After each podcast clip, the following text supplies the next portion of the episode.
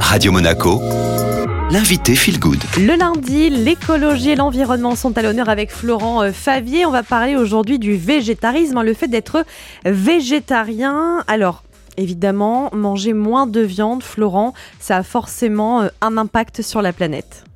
L'alimentation à base de viande reste en effet, dans l'inconscient collectif, une base fondamentale du régime alimentaire des humains. Or, ce n'est pas vraiment quelque chose de très positif pour l'environnement. Au début du XXe siècle, c'est à ce moment-là seulement que s'est systématisée la consommation de viande, et notamment après-guerre avec l'essor de l'agriculture intensive. En gros, la, la, création des grandes surfaces et l'augmentation de la productivité ont fait baisser les coûts et démocratiser la viande, la mettant à la portée de quasiment toutes les bourses, et on la retrouve presque systématiquement à chaque repas. Ce qu'on a mis trop longtemps à comprendre, euh, c'est l'impact d'un tel régime sur notre santé n'est pas forcément super quand on regarde les effets cardiovasculaires, mais aussi sur l'environnement. Mais la production de viande a des répercussions désastreuses sur le climat et la biodiversité, il faut le dire. On rase des forêts pour faire pousser des céréales, pour nourrir les animaux, on assèche des rivières pour les abreuver, et je vous épargne la souffrance animale, le CO2 émis pour le transport, etc. etc.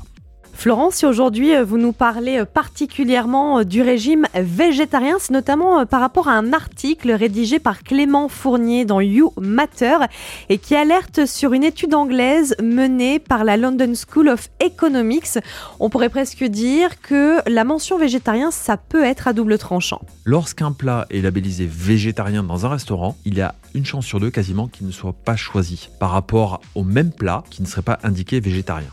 Comment on peut expliquer euh, cet effet? Eh bien, Tout simplement parce que les non-végétariens, auxquels peut aussi potentiellement s'adresser ce plat, vont sûrement assimiler la mention à un régime contraignant, un plat pas forcément nourrissant, ou pour lequel il aura fallu faire des choix de composition pour éliminer certains produits. En fait, vous l'avez compris, il semble que la mention végétarien provoque une forme de confusion avec les menus véganes, et de ce fait écarte des consommateurs qui, sans cette mention, n'hésitent pas à choisir le plat. En fait, c'est une leçon qu'il faut euh, enseigner aux restaurateurs. En enlevant la mention végétarien à vos plats qui le sont, vous leur donnez une raison d'être par eux-mêmes dans vos cartes. Alors que si vous les labellisez végétarien, vous semblez indiquer aux clients non végétariens que ce plat n'est pas pour lui, il est pour quelqu'un de végétarien.